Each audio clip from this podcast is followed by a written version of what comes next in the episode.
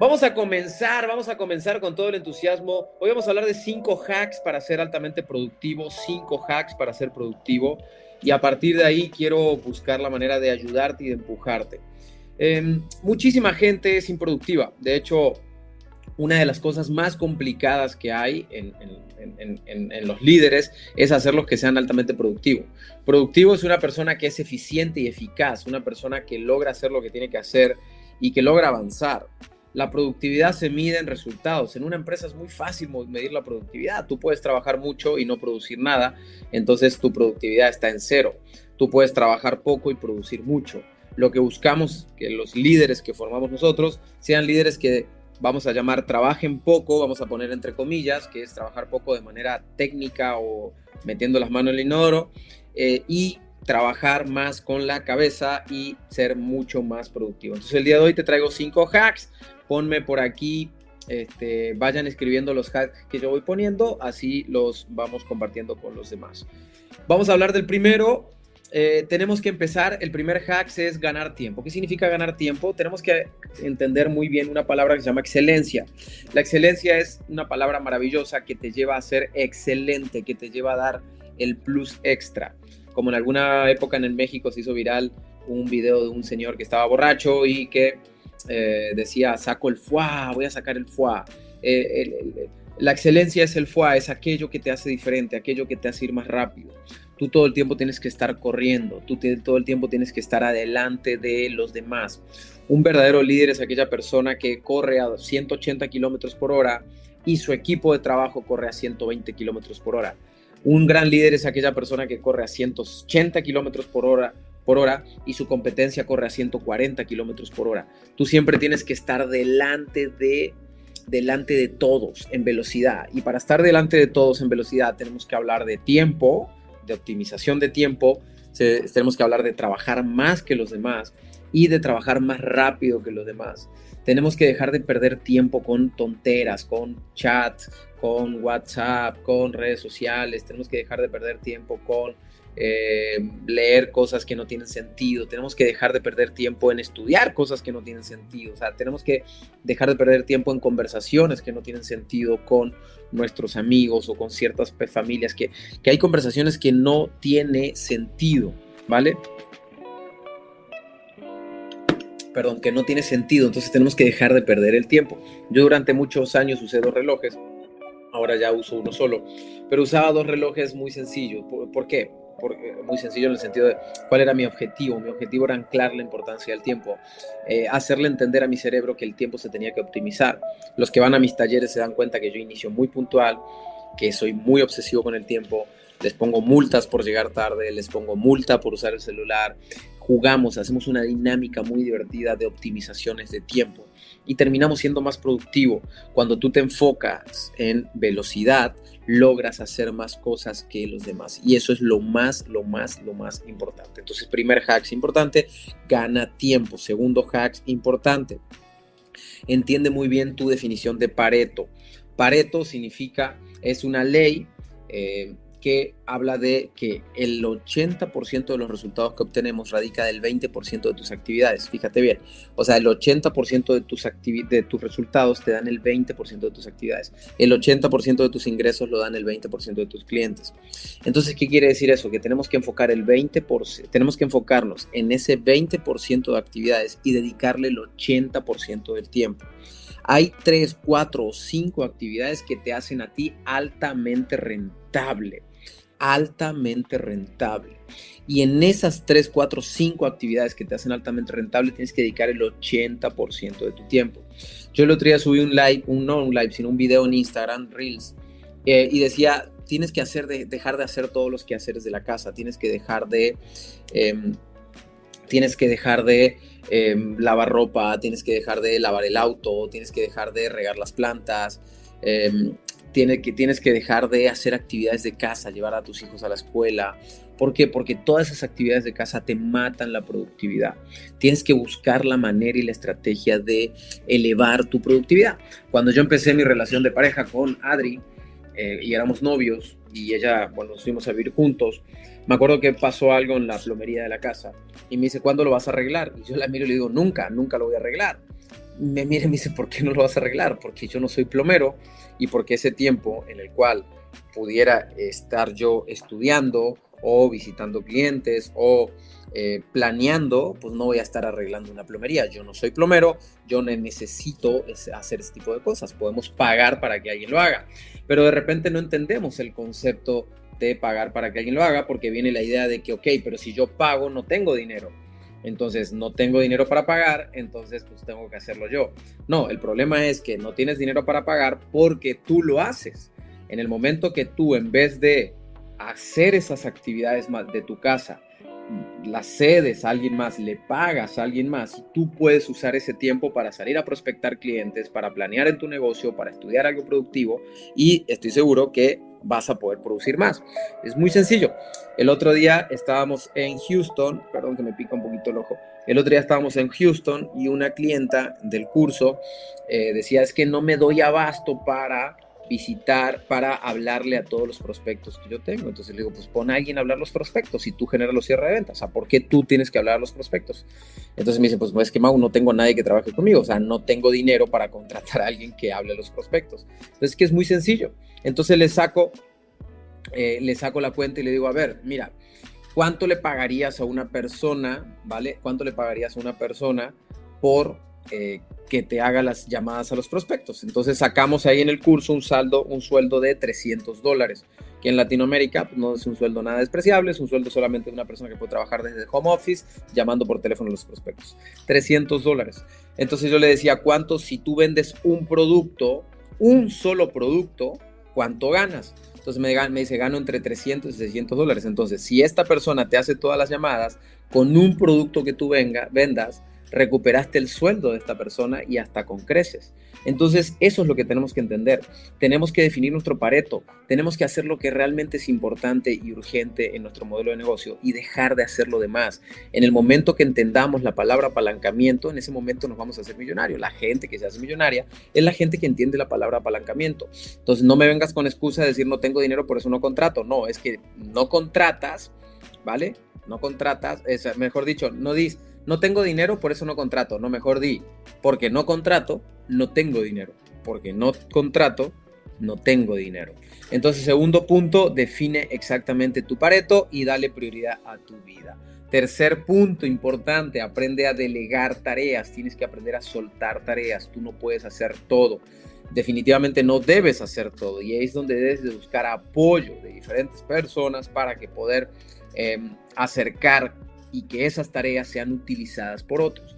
Quizás lo que estoy diciendo hasta estos tres puntos te genera shock y te genera ruido porque dices, espérame, Mau, pero si yo voy empezando, ¿cómo carajo hago para contratar? ¿Cómo carajo hago para delegar? Si yo lo tengo que hacer todo, yo tengo que llevar a mis hijos a la escuela, yo tengo que ir a buscarlos, yo tengo que hacer comida, tengo que limpiar la casa, tengo que lavar la ropa, tengo que lavar el auto, tengo que sacar el perro a cagar, tengo que em, todo, tengo que hacer todas las actividades y aparte tengo que ir al banco, tengo que llamar a los prospectos. Es que ese es el problema ahí radica el problema. Ni Bill Gates saliera, va a salir de tu problema si no sueltas. No se puede. Hay algo que se llama capacidad máxima instalada. Hay una capacidad máxima. No tienes 30 manos ni tienes ni tienes 300 horas por día, tienes 24 horas por día, tienes que dormir una cierta cantidad de horas y tienes dos manos, dos piernas y una cabeza. Entonces no puedes tú seguir haciendo todo.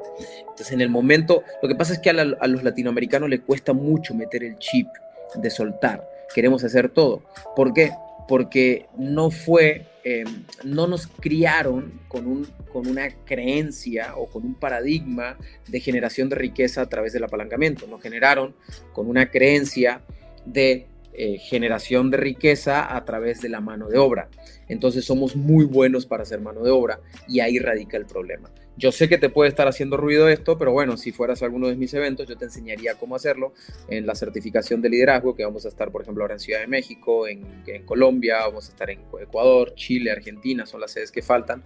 Eh, te puedo enseñar eso. Si no, la metodología MAC en las conferencias, que también voy a estar en Toluca, Puebla, Querétaro, Guadalajara, Ciudad de México, Los Mochis, eh, Guamuchil, Mazatlán, Sinaloa, en Perú y Medellín también por ahí vamos a estar. Así que bueno, eh, si quieres estar en alguna de estas sedes, escríbeme por privado y te mandamos información para que te puedas registrar a cualquiera de estos eventos.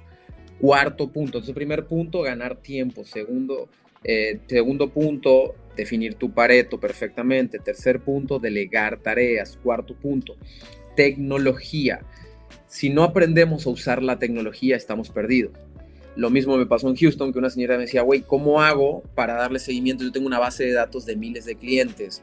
¿Cómo le hago para darle seguimiento a los clientes? Claro, si lo piensas hacer uno por uno, nunca te vas a acabar. Para eso tenemos que usar plataformas tecnológicas, sistemas, CRMs, para control de clientes. Tenemos que usar, pues aprender a usar el WhatsApp, el WhatsApp Business, eh, email marketing. Tenemos que aprender a usar plataformas y tecnologías para masificar.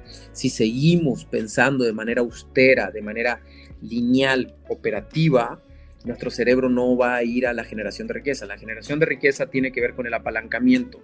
Apalancamiento tecnológico, apalancamiento humano, apalancamiento de tiempo y apalancamiento del dinero. Son los cuatro apalancamientos que necesitas tener. Repito, apalancamiento tecnológico, puedes enviar bases de datos a través de correos electrónicos. Yo puedo enviar ahorita 5 millones de correos electrónicos y sigo así, y llego así con un solo disparo. Este, o sea, con un solo disparo. Puedes eh, utilizar apalancamiento humano, tener gente y equipos de personas que te empujen a lograr mejores resultados y a que tú utilices tu pareto. Apalancamiento financiero, puedes utilizar el capital tuyo o de otros para poder crecer y escalar tu modelo de negocio. Y apalancamiento, em, ¿qué más dije? Apalancamiento humano, apalancamiento, este, se me fue el otro apalancamiento. Pero bueno, son los los, apalancamientos que tenemos que usar y eh, meternos muchísimo a la tecnología. Hoy la tecnología es maravillosa. Yo ahorita en un live puedo tener 800 personas aquí, 230 y pico personas en Instagram. Entonces en un live rápido puedo tener mil personas y en YouTube creo que tenemos un poco más. Entonces a lo mejor puedo tener 1500 personas conectadas al mismo tiempo escuchando eso. Me apalanco de las plataformas tecnológicas. Puedo transmitir en vivo en todas las plataformas métete a la tecnología. Acuérdate, los, em, eh, los latinoamericanos nos han criado haciéndonos creer que la generación de riqueza tiene que ver con el trabajo operativo, metiendo las manos en el inodoro. Y están totalmente equivocados. La generación de riqueza no está ahí, la generación de riqueza está en, la, eh, en el apalancamiento en la generación de creatividad. Cambiando nuestra psicología, podemos cambiar nuestros resultados. Y el quinto punto, dejar de ser comerciante para ser empresario. Quinto punto, dejar de ser comerciante para ser empresario. ¿Qué significa esto? Eh, el comerciante tiene una mentalidad muy limitada, solamente comercia un producto, un servicio. Acabo de subir un video ahorita a Instagram, en Reels, donde em, este, apalancamiento tecnológico, humano, de tiempo y dinero. Aquí están los cuatro, pero se me ha olvidado tiempo. Eh, acabo de subir un Reels donde digo, a ver, ¿cuál es, ¿cuál es el margen de tu negocio? ¿Cuál sería el margen correcto? Es una pregunta que me, me, hacen mucho y me dicen, oye, Mau, ¿realmente cuál es el margen que debería de tener mi negocio para saber si es bueno? ¿Un 10, un 15, un 20, un 30, un 40%? Entonces yo creo que hay tres tipos de negocio. Los malos, los más o menos buenos ¿va? Medianamente buenos y los muy buenos. A mí me gustan los muy buenos, los muy buenos. Los negocios malos, eh, eh, negocios que generan un margen entre el 15 y el 25, entre el 10 y el 25% de utilidad. Son negocios malísimos, te, te, limitan mucho la maniobra, no puedes hacer estrategias, te tienes que pelear en el mercado por precios, tus competencias todo el tiempo bajan los precios, o sea, es un negocio horrible, no me importa el giro, si tú ganas entre el 10 y el 25% de margen en un en tu modelo de negocio es un, modelo de negocio malísimo, horrible. Yo no invertiría ni 5 centavos en tu negocio negocios medianamente buenos, negocios que tienen márgenes entre el 30 y el 60%. Son medianamente buenos. En lo personal, obviamente a mí los que se acercan al 60 me empiezan a agradar un poquito más, pero todavía no me gustan. Em, porque al tener más margen, más margen te permite moverte más, generar estrategias, tener mejor capital humano, hacer alguna campaña de marketing, diferenciarte un poquito más. Pero los negocios que en lo personal a mí me gusta invertir son los negocios que te generan entre el 65 y el 90% de margen entre el 65 y el 90% de margen. Estos son los negocios mejores. Un empresario que logra tener un, este, margen del 90%, del 80%, para mí es un genio. El comerciante tiene márgenes del 30, del 25, del 20, del 15, del 10. Es un comerciante, no tiene idea de lo que está haciendo, solamente comercia un producto, solamente compra, vende, compra, vende, compra, vende. Un empresario de verdad es una persona sabia, intelectual, creativa, eh, que entiende perfectamente cómo generarle un valor agregado al producto y puede llevar su producto a un margen entre el 80 y el 90%. Ahí es donde te debes enfocar. Si tú no has sabido cómo llevar tu producto, no se trata solo de saber el precio, de subir el precio, porque la mayoría de las gentes, de, los comerciantes suben el precio queriendo mejorar su margen, pero no es la respuesta, porque si el mercado no te consume, pues el mercado no te quiere, pues definitivamente entonces tu margen está de la chinga. O sea, no, no puedes subir el precio. El tema es subir los precios y que el margen, que el, eh, perdón, que el, producto, ahí está, perdón, que el mercado te consuma. Si tú subes los precios y el mercado no te consume, estás perdido. Entonces, eh, el margen es perfecto. Para poder generar un negocio de un margen entre el 80 y el 90%, necesitas extremadamente apalancamiento, creatividad, tener una psicología perfecta, rodearte de las personas indicadas, tener em, cercanía con grandes líderes, necesitas tener mentores, necesitas capacitarte y necesitas desarrollarte. Dejemos de hacer negocios malos, raza, porque es muy complicado. Yo veo mucho pequeño comerciante batallando muchísimo, muchísimo, muchísimo con eh, sus productos porque no manejan buenos márgenes. Pero ¿por qué no manejan buenos márgenes? Porque no hay una psicología correcta, no hay un entrenamiento adecuado y solamente nos dedicamos a comerciar productos o servicios y no nos dedicamos a generar propuestas de valor agregada. Mientras más márgenes, ¿va? Mientras más margen tenemos este, en nuestro modelo de negocio, tenemos capacidad de movimiento y de estrategia. Esos son los negocios que valen la pena. Pero bueno, no es el producto. Déjenme decirle que no es el producto. Porque yo te puedo vender esto en un dólar y tú lo vendes a un dólar 90 o a, lo puedes vender a 10 dólares. Pero no es el producto, es la capacidad del empresario, la capacidad del empresario de poder crear propuestas de valor diferenciadas. Eh, mentor, capacitación y pedirle a Dios toda la sabiduría. No estoy nada a favor de ese comentario. Creo que Dios nos da la sabiduría a todos, creo que Dios es magnífico y ya nos las entregó y ahora es nuestra responsabilidad. La sabiduría te la da el conocimiento, la educación, tener mentores cerca de ti que te empujen, que te ayuden, que te guíen, tener coaches, invertir en ti es lo que te da la sabiduría. Diosito ya nos mandó perfectos, Diosito nos hizo a imagen y semejanza, entonces no comparto esa idea. Una vez subí una historia donde dije, em, Dios no sabe vender. Me refería a la idea de, ay, si Dios quiere voy a vender. No, Dios quiere lo mejor para ti. No, no metamos a Dios en esta ecuación. No metamos a, Dios en la ecuación de los negocios. En los negocios Dios quiere lo mejor para nosotros. En los negocios somos nosotros, somos nuestra responsabilidad. Somos este, somos nosotros a través de nuestra sabiduría y la sabiduría la captamos con la experiencia, con los mentores, con la educación, con, con la estrategia, entendiendo perfectamente lo que sucede. Así que raza, margen bruto o margen neto, vamos, estamos hablando de margen bruto, ¿vale? Margen bruto. Estamos hablando de margen bruto. Si lo puedes llevar a margen neto, eres un genio, genio. Muy pocos logran esos en su modelo de negocios, teniendo retornos de inversión altísimos, retornos de inversión publicitarias altísimos. Así que raza, les mando un abrazo. Los cinco hacks que les dejé el día de hoy son gana tiempo, sé excelente, define tu pareto 80-20, delega tus tareas, tecnología, usa la tecnología y deja de pensar como comerciante y transfórmate en un empresario. Que Dios me los bendiga, nos vemos pronto. Bye bye.